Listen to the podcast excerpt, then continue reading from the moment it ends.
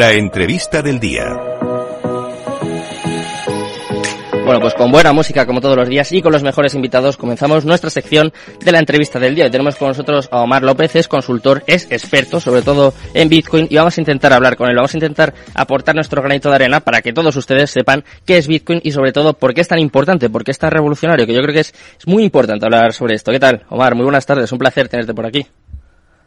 Hola, muchas gracias por invitarme sea, un placer para mí poder estar aquí con vosotros hablando de Bitcoin. Un gusto. Tenía ganas, ¿eh? Porque, claro, aquí hablamos mucho de criptomonedas, de NFTs, pero todo parte, además, eh, todo está correlacionado de alguna forma. Si hay algo que es importante dentro del mundo de cripto es, es Bitcoin, ¿no? O sea, yo creo que es elemental, es importantísimo saber qué es, por qué es tan importante, qué va a cambiar, qué puede cambiar, qué ha cambiado ya, ¿no? Yo creo que es fundamental.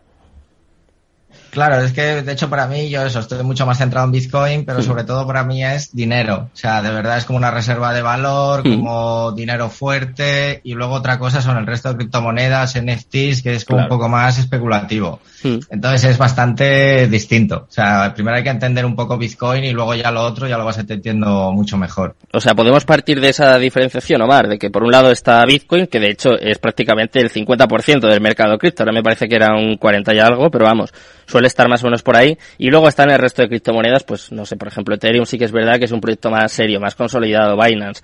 Pero eh, lo que decimos siempre, ¿no? Por un lado está Bitcoin, que es la base, un poco es el papá, como se dice, del mercado cripto. Y luego ya están el resto de, de altcoins, de proyectos, de NFTs. poco, luego ya lo que tú quieras, ¿no? Efectivamente, por ejemplo, eh, una cosa es la red Bitcoin y otra cosa es la moneda Bitcoin. En Ethereum pasa lo mismo. Una cosa es la plataforma Ethereum, que están desarrollando cosas brutales, están con el DeFi, NFTs, están desarrollando muchas cosas. Y luego otra cosa es la moneda de la red Ethereum, que es el Ether.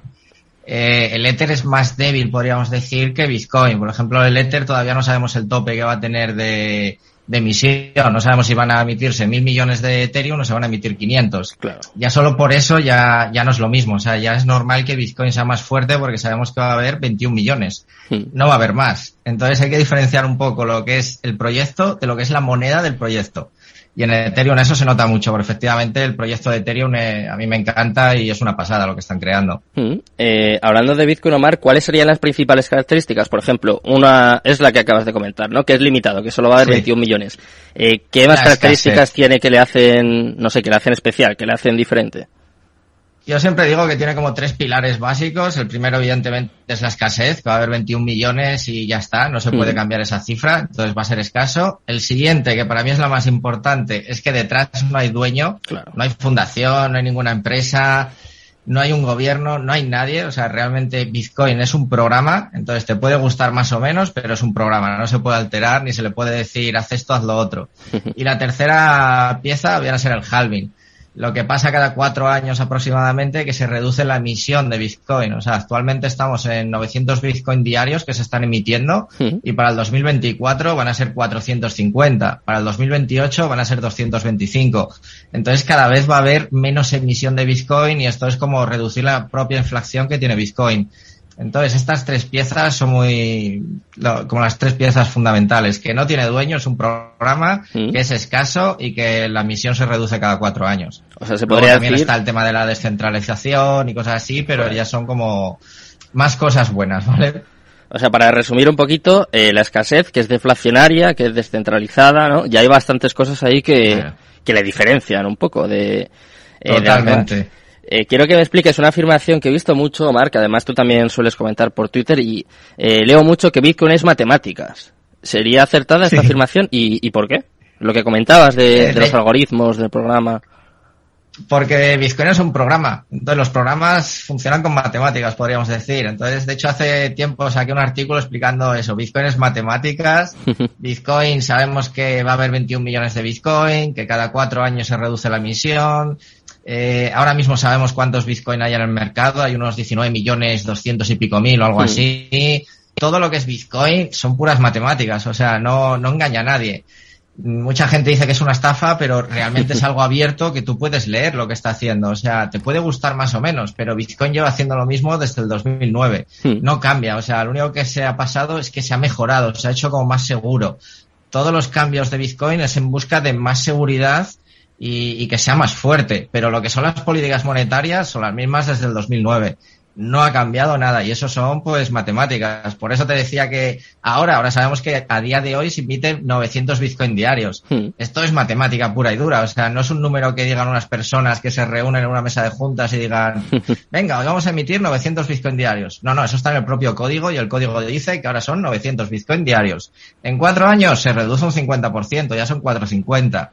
Entonces sí que es verdad que, son matemáticas. O sea, a mí esa frase me, ha gustado mucho y, la gente le, ha entrado mucho en plan de Bitcoin y matemáticas no, no, no lo relacionaban con eso, pero realmente es un programa. O sea, es matemáticas. Entonces, otra característica que deduzco de esto que estamos comentando es, por ejemplo, la transparencia, ¿no? Que cuando se habla tanto de, de la adopción, no sé, por ejemplo, de que lleguen a adoptarlo los gobiernos, las instituciones, eh, claro, se acaba el chollo, ¿no?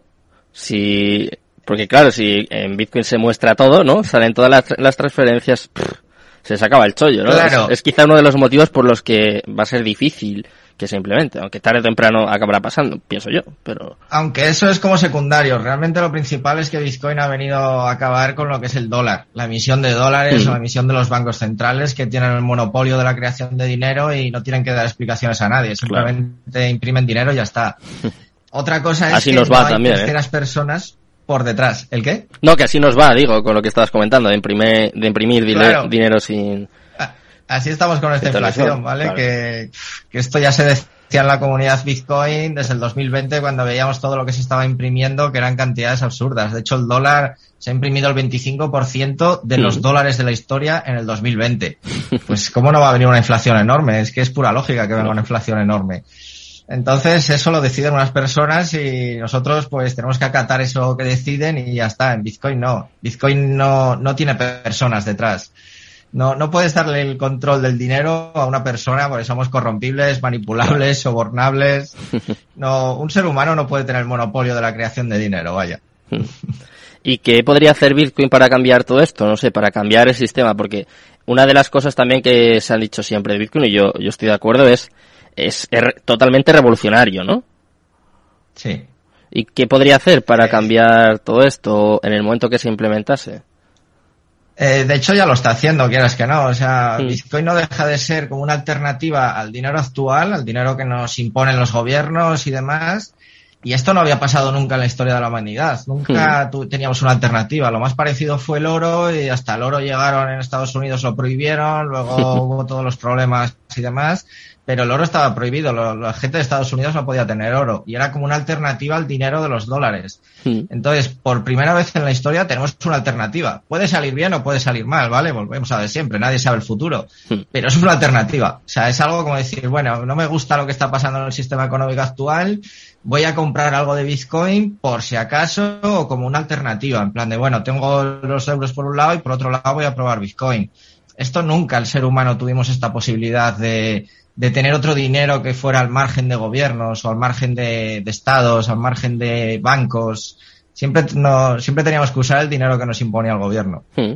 Y si tuviéramos que compararlo con un acontecimiento histórico, Mar, porque eh, seguro que has leído muchas veces a Álvaro de María, escribió, bueno, tiene un libro, La filosofía de Bitcoin, y él lo compara mucho con el invento de la pólvora, que yo me acuerdo la primera vez que, que lo leí, que lo comentamos, dije, pero como que no me cuadró, ¿sabes? Como que me dije, pero esto de dónde, pero luego te lo explica y sí que le ves cierta lógica. ¿Tú estás de acuerdo? ¿Tienes, no sé, algún otro evento, acontecimiento con el que te parezca comparable? Uf, la verdad que en ese sentido Complicado, ¿eh? o sea, nunca me había parado a pensarlo como, como otro evento así de importante y tal. O sea, la pólvora sí que lo revolucionó todo, evidentemente. O sea, marcó un antes y un después, sobre todo las guerras, en las conquistas y demás. Mm. Bitcoin sí que pueden ir por ahí. Y claro, lo que se dice muchas veces es lo de eh, Blockbuster y Netflix, o los caballos y los coches normales de Ford.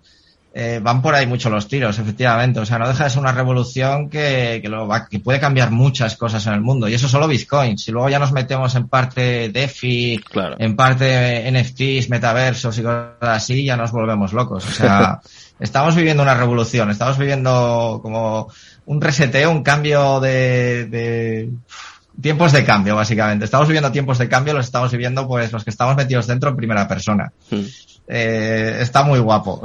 la verdad que a mí me gusta mucho todo esto, no, no me gusta repetir cosas y tal.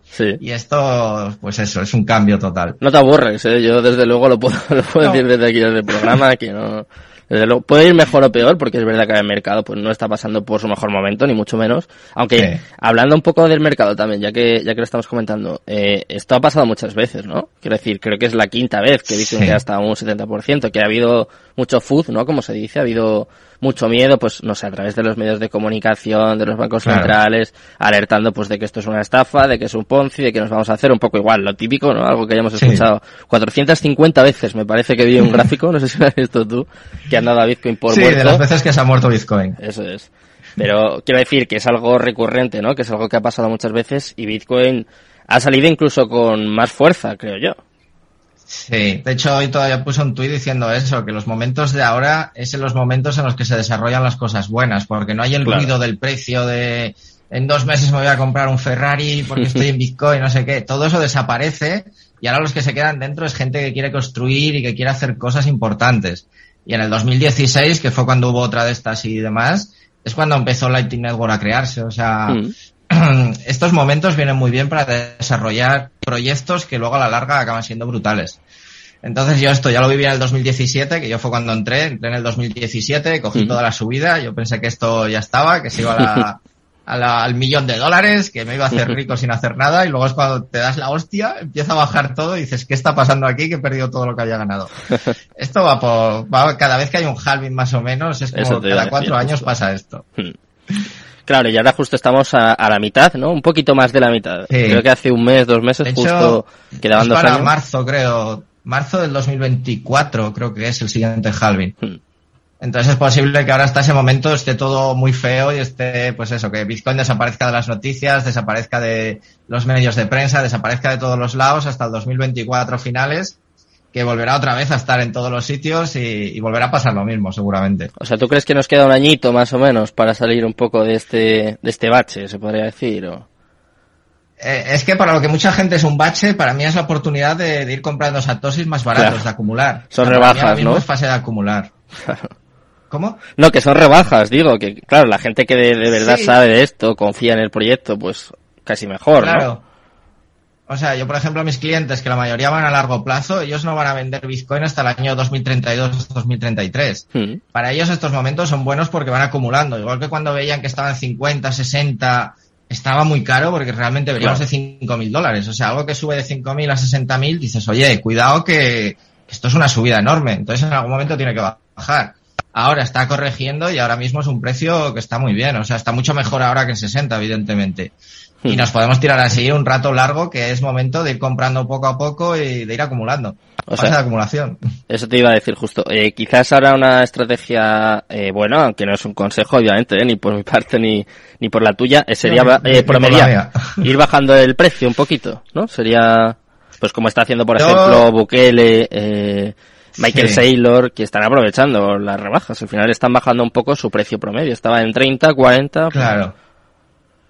Claro, yo lo que más suelo, por decirlo de alguna manera, no recomendar, sino que es como muy tranquilo, es el famoso DCA. De, mira, compra todas las semanas 20 dólares o 20 euros, te olvidas y vete comprando tranquilamente. O sea, mete una cifra que no te suponga nada. Hmm. Yo, por ejemplo, todos los sábados por la noche, pues suelo ir a cenar y lo que hago es meter 20 euros a Bitcoin. Es como, si puedo ir a cenar, me puedo meter 20 euros en Bitcoin. Entonces, no, no tienes que ser rico ni nada por el estilo para empezar a comprar Bitcoin. Puedes hacerlo desde 15, 20 euros. O sea, no no hay prisa, o sea, Bitcoin es a largo plazo, entonces se puede ir comprando poco a poco, tranquilamente y, y sobre todo dinero que no necesites. O sea, de que lo vayas a ver a largo plazo. Yo lo veo como una especie de hucha que voy metiendo dinero y en el 2028, 2030 o cuando sea, ya la romperé y a ver lo que hay dentro. Pero mi vida sigue siendo la misma. O sea, yo no, no me cambia nada si, si ahora mismo Bitcoin baja o sube. Yo sigo viviendo con mi sueldo y con lo que trabajo. Entonces es como una, una inversión, una especie de hucha que voy metiendo y ahora es buen momento para ir metiendo. Algo así como, un plan de pensiones. Omar, podría ser, planteárselo un poco de esa sí, Evidente. Oh, sí, Claro, o sea, nosotros de hecho ya sabemos que no vamos a tener jubilación, no, ya sabemos que en España no vamos a, no nos va a tocar. Igual nos toca de ver incluso. Así que tenemos, bueno, no, de ver, si ya cada español debemos 30.000 euros, o sea que ah, bien. eso ya va bien con la deuda que tenemos. Pero claro, es como hay que hacer algo para el futuro, o sea, yo no confío en que el Estado me vaya a ayudar ni nada por el estilo, entonces me tengo que buscar la vida yo solo. Hmm. Que Bitcoin sale bien, pues bien, que sale mal, pues bueno, tengo otras opciones, tengo otras alternativas y sobre todo, pues eso, buscar estar trabajando y estar moviéndome. Hmm. No, no queda otra. Eh, la famosa Curro Coin, ¿no? Que, que hemos comentado aquí en, el programa, ¿no? Más allá de Bitcoin y el escritos hay que buscarse un poquito la vida, que del trading hay gente que vive, es verdad, pero lo normal es, hay más gente que pierde dinero que gana, ya no solo en las criptomonedas, ¿no? En la bolsa, en todos lados. Si no, no sería rentable, es como las apuestas. Yo esto lo, lo, veo mucho como el póker, o sea, yo conozco gente que al póker se saca mucho dinero, pero conozco muchos que pierden mucho dinero, o sea, es lo mismo. Claro. Yo intenté hacer algo de trading, vi que solo perdía como un tonto, no sabía lo que estaba haciendo, dije, para, déjalo que esto no es lo tuyo, ¿vale? Entonces yo el trading lo dejo aparte y ya sé que no, que eso no me va a dar dinero, o sea, por lo menos a mí, ¿vale? Hmm. Entonces tengo que buscarme lo que hablamos, o sea, un trabajo o algo para que me vaya teniendo ingresos y luego parte de esos ingresos los voy ahorrando en Bitcoin o en, otra, en otras inversiones, pero hay que tener trabajo. Yo no, no le digo a nadie que métete en Bitcoin que vas a tener un trabajo y vas a ganar dinero con eso. Es que eso no es Bitcoin, vaya. Hmm. Eso sí que suena a estafa, eso sí que suena a, lo típico de Herbalife y, y cosas así. Claro. Eh, eso no es Bitcoin. Estábamos hablando mucho más de, del Estado, de que no confiabas en, no sé, pues que el Estado te fuese a ayudar. ¿Qué piensas tú de, de, la regulación? ¿Crees que tiene que ser el siguiente paso, que es algo impepinable, que, que Bitcoin y el resto de criptomonedas tienen que pasar por ello, o lo ves como algo negativo por el mundo cripto? ¿Cuál es tu visión? A ver, esto es como todo, tiene como su lado bueno y su lado malo, volvemos a ver siempre, o sea, yo es que no soy mucho de, blancos o negros, yo soy más de grises.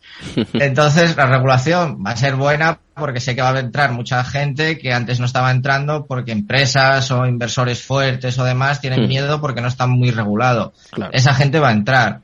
Por otro lado, se desvirtúa un poco lo que es Bitcoin, que tiene que ser como más anónimo, más P2P, y, más distinto. De todos modos, por mucho que quieran regular o lo vayan a intentar o lo que sea, Bitcoin vamos a poder seguir usándolo si queremos de manera anónima, usando ciertas herramientas como Samurai Wallet, CoinJoin, comprando a otra persona. Bitcoin ya existía antes de los exchanges. Lo que van a poder regular los gobiernos van a ser los exchanges, pero nosotros seguimos pudiendo comprar Bitcoin entre nosotros y eso no, no, no tiene por qué enterarse nadie. Entonces lo van a tener complicado, o sea, muy complicado para regularlo va a tener lo dicho, su parte buena y su parte mala, como todo. ¿Tú eres partidario entonces, por lo que deduzco, de sacar el dinero de, los exchanges? De poseer tus bitcoins, eh, Yo es que siempre lo digo, yo, una, es que se llaman exchange, eh, no se llaman exchange más bancos, son exchange, es un sitio que tiene la comodidad de que te permite comprar bitcoin de manera muy cómoda, muy fácil, a cambio de tu identificación, tu KIC, hmm. pero no lo uses como banco, o sea, no son un banco, entonces realmente lo que tienes que hacer es comprar en los exchange y sacarlo a tu propio monedero. O sea, eso es indispensable. Es una de las primeras máximas de Bitcoin. No confíes en nadie.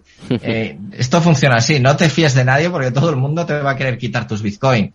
Entonces tienes que controlarlos tú y tener tú el control en tu propio monedero. Hmm. Si no, estás confiando en un tercero. Y, por eso lo digo, que hay que usar los exchange como exchange, no como exchange y banco. Hmm. Para intercambiar y, listo, ¿no? Eh, y listo, efectivamente. Tenemos un poquito más de cuatro minutos y yo, pues es que hay preguntas que te tengo que hacer, te las habrán hecho mil veces, además sé que lo has comentado un poquito al principio del programa, pero no puedo dejar que te vayas sin, sin preguntártelo, más. Eso sí. Tranquilo, tú tira. responder preguntas me encanta. es mejor, ¿eh? Yo prefiero hacerlas a que me las hagan, ¿eh? también te digo. Eh, ¿Crees que es un método de pago? ¿Se puede asegurar, se puede afirmar que Bitcoin es un método de pago a día de hoy? A día de hoy, a día de hoy para mí no es un método de pago. O sea, que yo sí que siempre que puedo pago con Lightning o pago con, yo qué sé, el libro de, eh, que salió ahora del individuo soberano y tal, yo lo compré con, con Lightning, con Bitcoin. Algún curso también lo pagué con Bitcoin. Yo siempre que puedo lo uso, pero realmente cuando yo hago eso, por ejemplo, si me gasto 15 euros en Bitcoin, voy y me compro 15 euros de Bitcoin y los vuelvo a almacenar. Entonces, para mí ahora mismo no es un medio de pago porque lo que está haciendo la gente es deshacerse de la moneda mala, ¿vale? De la moneda mala, entre comillas, que hmm. son los euros, y estamos ahorrando en la moneda buena que es Bitcoin. Entonces, a mí me fastidia deshacerme de Bitcoin porque quiero tener más. O sea, yo quiero seguir acumulando y, tener los máximos satosis posibles.